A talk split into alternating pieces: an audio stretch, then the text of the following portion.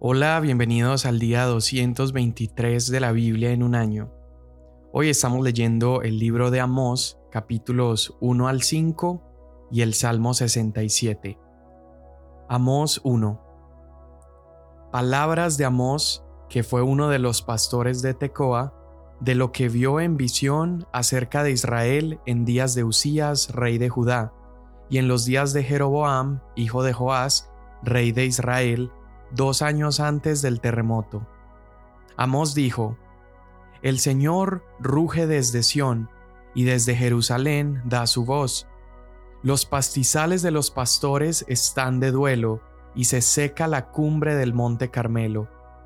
Así dice el Señor, por tres transgresiones de Damasco y por cuatro no revocaré su castigo, porque trillaron a Galaad con trillos de hierro. Por eso enviaré fuego sobre la casa de Hazael, que consumirá los palacios de Ben-Hadad. También romperé el cerrojo de Damasco, exterminaré al morador del valle de Aben y al que empuña el cetro de Bet-Edén. El pueblo de Aram será desterrado a Kir, dice el Señor. Así dice el Señor, por tres transgresiones de Gaza y por cuatro no revocaré su castigo, por haber deportado a todo un pueblo para entregarlo a Edom.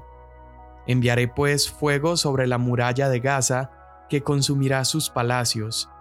También exterminaré al morador de Asdod y al que empuña el cetro de Ascalón. Desataré mi poder contra Ecrón, y el remanente de los filisteos perecerá, dice el Señor Dios. Así dice el Señor, por tres transgresiones de Tiro y por cuatro no revocaré su castigo, por haber entregado todo un pueblo cautivo a Edom sin acordarse del pacto de hermanos. Enviaré pues fuego sobre la muralla de Tiro, que consumirá sus palacios. Así dice el Señor, por tres transgresiones de Edom y por cuatro no revocaré su castigo, porque con espada persiguió a su hermano y suprimió su compasión. Su ira continuó despedazando y mantuvo su furor para siempre. Enviaré pues fuego sobre Temán, que consumirá los palacios de Bosra.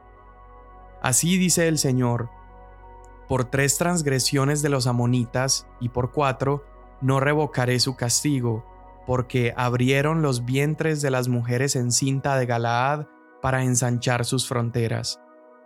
Encenderé pues fuego en la muralla de Rabá, que consumirá sus palacios en medio de gritos de guerra en el día de la batalla, en medio de una tempestad en el día de la tormenta. Su rey irá al destierro, él y sus príncipes con él, dice el Señor. Así dice el Señor, por tres transgresiones de Moab y por cuatro, no revocaré su castigo, porque quemó los huesos del rey de Edom hasta calcinarlos. Enviaré pues fuego sobre Moab, que consumirá los palacios de Keriot, y Moab morirá entre el tumulto, entre gritos de guerra y sonido de trompeta. También exterminaré al juez de en medio de ella, y mataré a todos sus príncipes con él, dice el Señor. Así dice el Señor, por tres transgresiones de Judá y por cuatro, no revocaré su castigo, porque desecharon la ley del Señor y no guardaron sus estatutos. También les han hecho errar sus mentiras, tras las cuales anduvieron sus padres. Enviaré pues fuego sobre Judá y consumirá los palacios de Jerusalén. Así dice el Señor, por tres transgresiones de Israel y por cuatro, no revocaré su castigo, porque venden al justo por dinero y al necesitado por un par de sandalias. Los que pisotean en el polvo de la tierra la cabeza de los desvalidos, también tuercen el camino de los humildes. Un hombre y su padre se llegan a la misma joven, profanando mi santo nombre.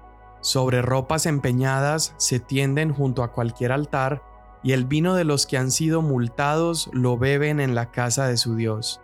Yo mismo destruí a los amorreos delante de ellos, cuya altura era como la altura de los cedros, y era fuerte como las encinas. Destruí su fruto arriba y su raíz abajo, y a ustedes yo los hice subir de la tierra de Egipto y los conduje por el desierto cuarenta años para que tomaran posesión de la tierra del amorreo. Y levanté profetas de entre sus hijos y nazareos de entre sus jóvenes.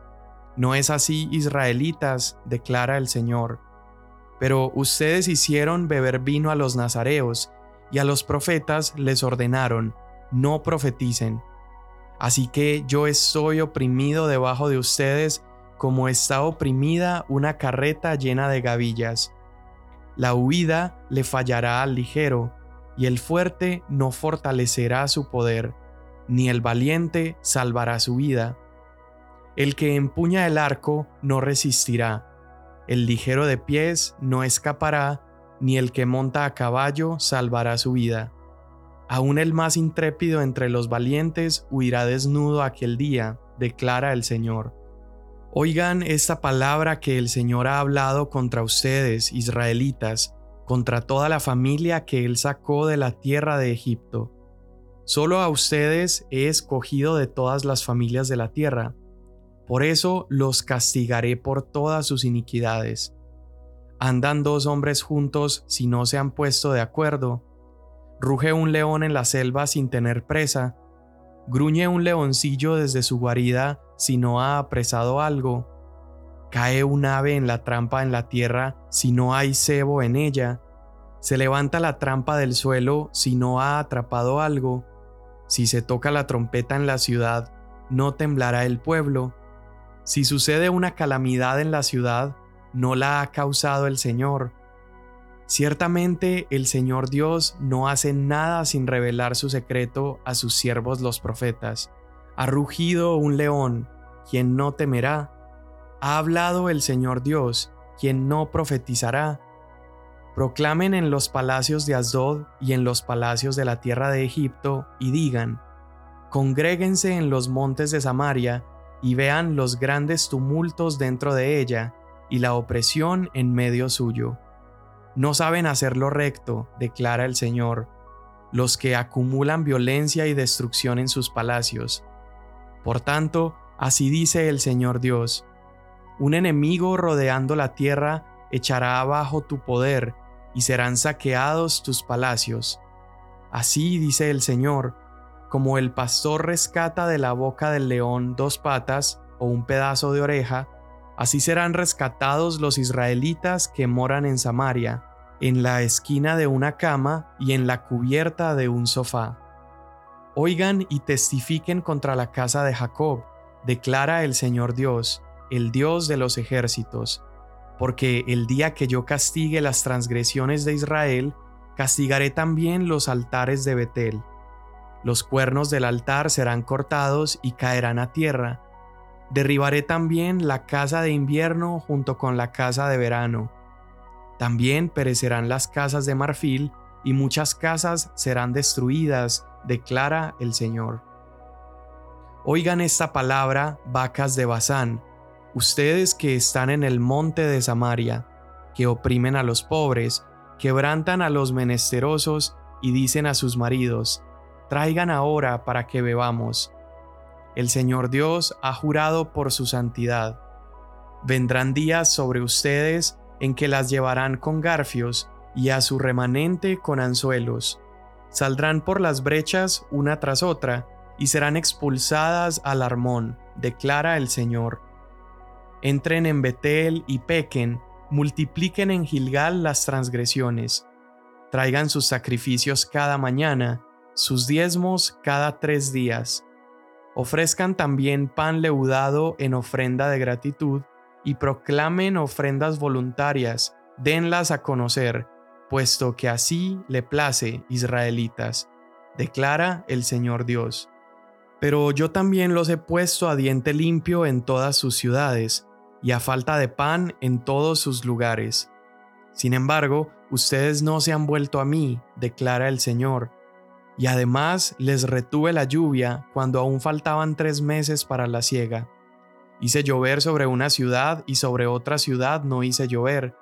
Sobre una parte llovía y la parte donde no llovía se secó. Así que de dos o tres ciudades iban tambaleándose a otra ciudad para beber agua y no se saciaban. Sin embargo, ustedes no se han vuelto a mí, declara el Señor. Los herí con viento abrasador y con plagas, y la oruga ha devorado sus muchos huertos y viñedos, sus higueras y sus olivos. Sin embargo, ustedes no se han vuelto a mí, declara el Señor. Envié contra ustedes una plaga, como la plaga de Egipto. Maté a espada a sus jóvenes junto con sus caballos capturados, e hice subir hasta sus narices el hedor de su campamento. Sin embargo, ustedes no se han vuelto a mí, declara el Señor. Los destruí como Dios destruyó a Sodoma y a Gomorra, y fueron como tizón arrebatado de la hoguera. Sin embargo, ustedes no se han vuelto a mí, declara el Señor. Por tanto, así haré contigo, Israel, y porque te he de hacer esto, prepárate para encontrarte con tu Dios, oh Israel. Pues el que forma los montes, crea el viento y declara al hombre cuáles son sus pensamientos, el que del alba hace tinieblas y camina sobre las alturas de la tierra, el Señor, Dios de los ejércitos, es su nombre. Oigan esta palabra que yo pronuncio como lamentación sobre ustedes, casa de Israel. Ha caído, no volverá a levantarse la Virgen de Israel. Abandonada yace en su tierra, no hay quien la levante, porque así dice el Señor Dios. La ciudad que sale con mil se quedará con cien, y la que sale con cien se quedará con diez en la casa de Israel porque así dice el Señor a la casa de Israel, búsquenme y vivirán, pero no busquen a Betel, ni vayan a Gilgal, ni pasen a Berseba, porque ciertamente Gilgal será llevada cautiva y Betel caerá en desgracia. Busquen al Señor y vivirán, no sea que Él les caiga como fuego o casa de José, y consuma a Betel sin que haya quien lo apague consuma a los que convierten el juicio en ajenjo y echan por tierra la justicia. El que hizo las Pléyades y el Orión, cambia las densas tinieblas en aurora y hace oscurecer el día en noche. El que llama a las aguas del mar y las derrama sobre la superficie de la tierra, el Señor es su nombre. Él es quien desencadena destrucción sobre el fuerte y hace que la ruina venga sobre la fortaleza. Ellos odian en la puerta al que reprende y aborrecen al que habla con integridad. Por tanto, ya que imponen fuertes impuestos sobre el pobre y exigen de él tributo de grano, las casas de piedra labrada que han edificado no las habitarán. Han plantado viñas escogidas, pero no beberán su vino. Pues yo sé que muchas son sus transgresiones y graves sus pecados. Oprimen al justo, aceptan soborno y rechazan a los pobres en la puerta. Por tanto, el prudente se calla en ese tiempo, pues es tiempo malo. Busquen lo bueno y no lo malo para que vivan.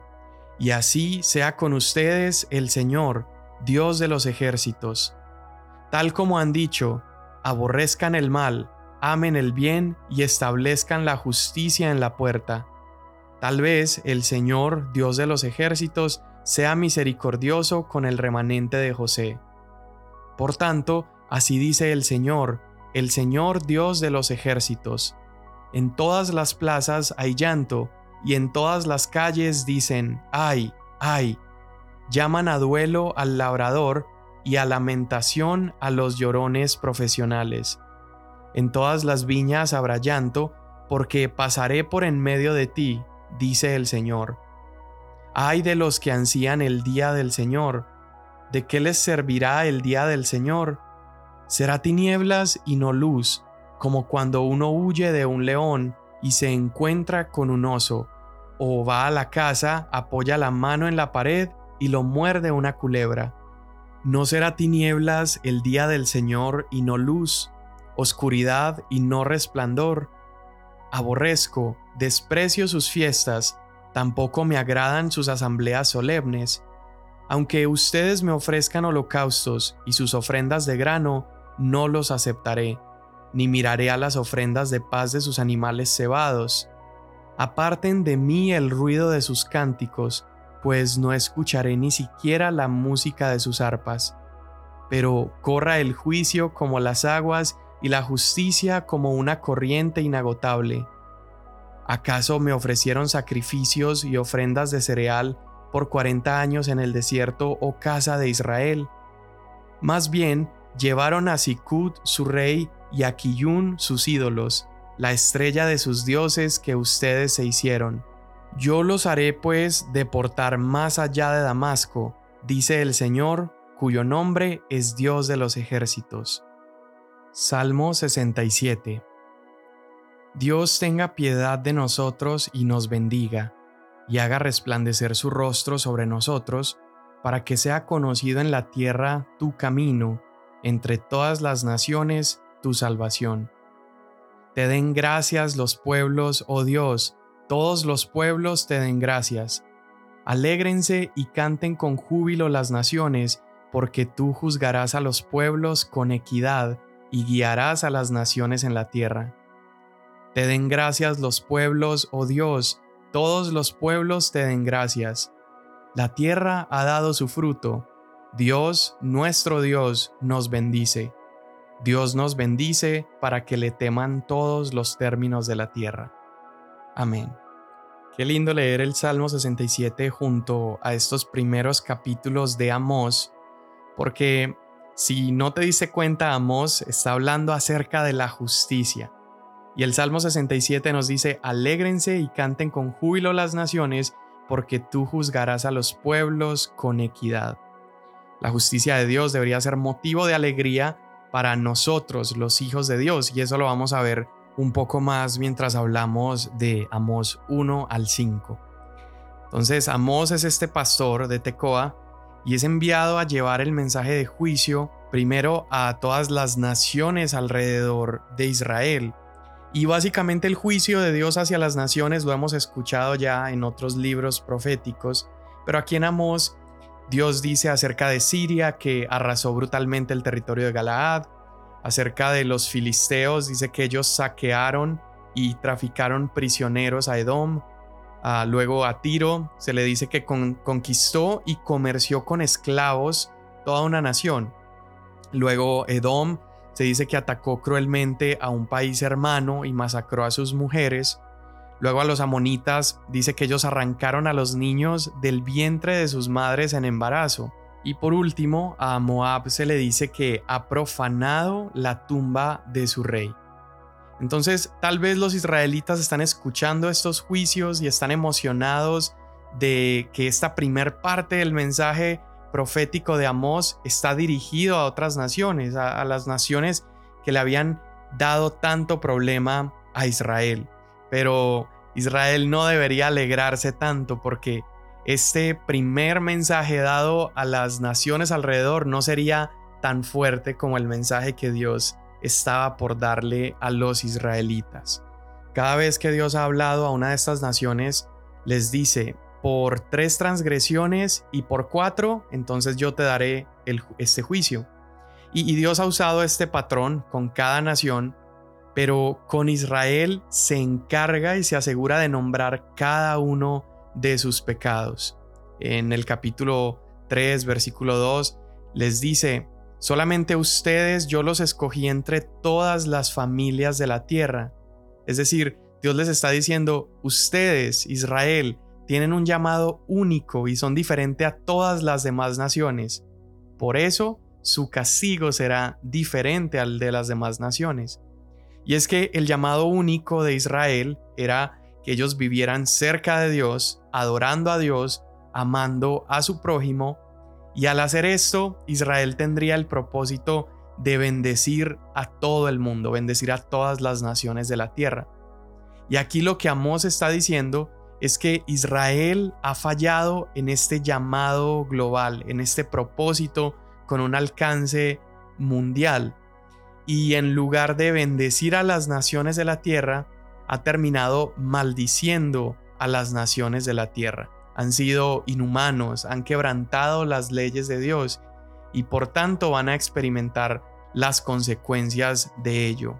Sí, Dios estaba juzgando a las otras naciones, pero Israel, al haber obrado también en injusticia, en idolatría, en perversión y en opresión, debería recibir un castigo diferente, porque Israel era el único con un llamado diferente. Entonces el mensaje de Amós es como una especie de ¿por qué miras la paja en el ojo de tu hermano y no te das cuenta de la viga que hay en el tuyo?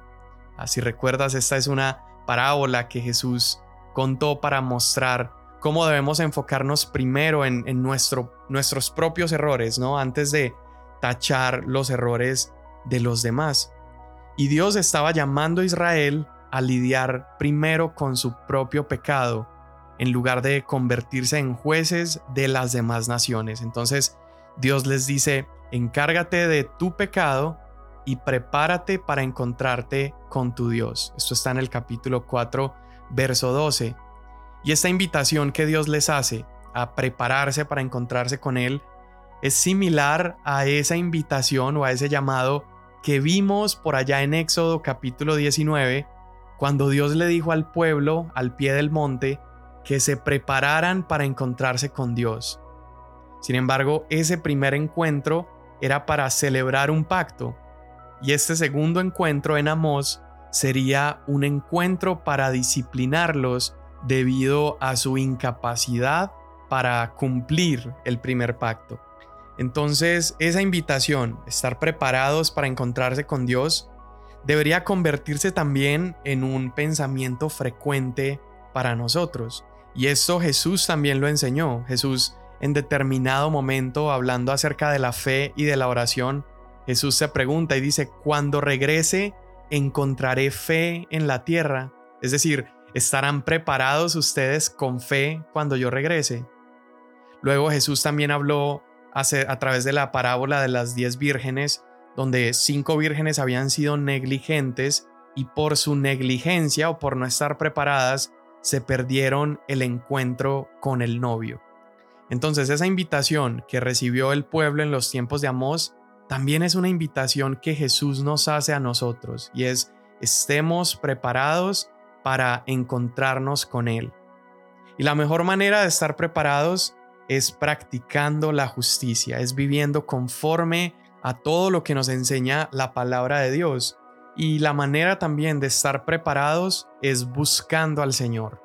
Por eso Amos repite varias veces, búsquenme y vivirán, busquemos a Dios y vamos a vivir.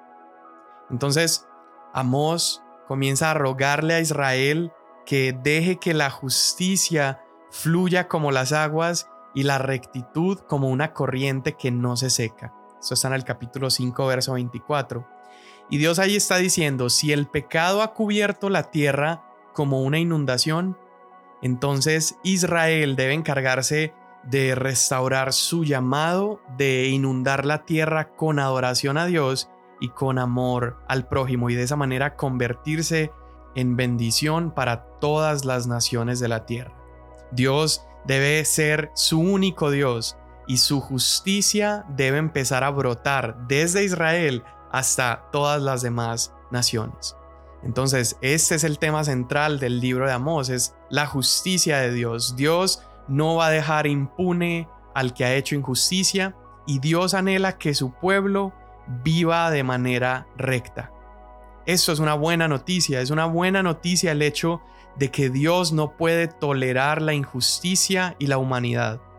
Dios está airado en contra de los opresores, Dios está airado contra aquellos que desprecian a las mujeres, aquellos que lastiman a los pobres, aquellos que asesinan a los niños. Y es una buena noticia el hecho de que en el día del Señor Dios traerá todo el poder de su ferocidad y de su enojo en contra de los abusadores, en contra de la injusticia. Jesús también nos enseñó esto mientras él caminó acá en la tierra. Jesús se negó a tolerar el maltrato y a tolerar la injusticia. Incluso en Mateo 23 Jesús nos deja claro que Dios también juzgaría aún a los líderes religiosos que oprimían a los demás. El deseo latente del corazón de Dios es misericordia, justicia y es fidelidad. Entonces, claro, la cruz de Jesús fue ese momento donde nosotros fuimos justificados, nuestro pecado, nuestra injusticia fue borrada y fue lavada. Y todo aquel que desee ser justificado puede venir y correr a los brazos de Jesús. Sin embargo, quienes no lo hagan se encontrarán una vez más con Jesús. Apocalipsis capítulo 19 nos habla acerca de ese regreso de Jesús y dice, sus ojos son como una llama de fuego y sobre su cabeza hay muchas diademas, es decir, Él vendrá reinando, Él vendrá lleno de poder. Y tiene un nombre escrito que nadie conoce, que es el Verbo de Dios, y está vestido de un manto empapado en sangre.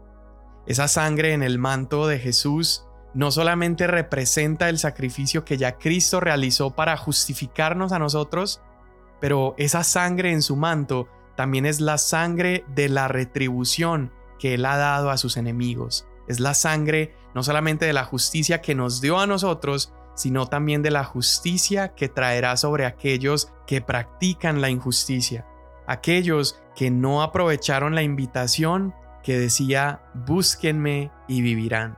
Señor, hoy estamos agradecidos contigo porque aun si vivimos en un mundo donde en ocasiones la justicia parece demasiado lenta, donde a veces los malos quedan impunes.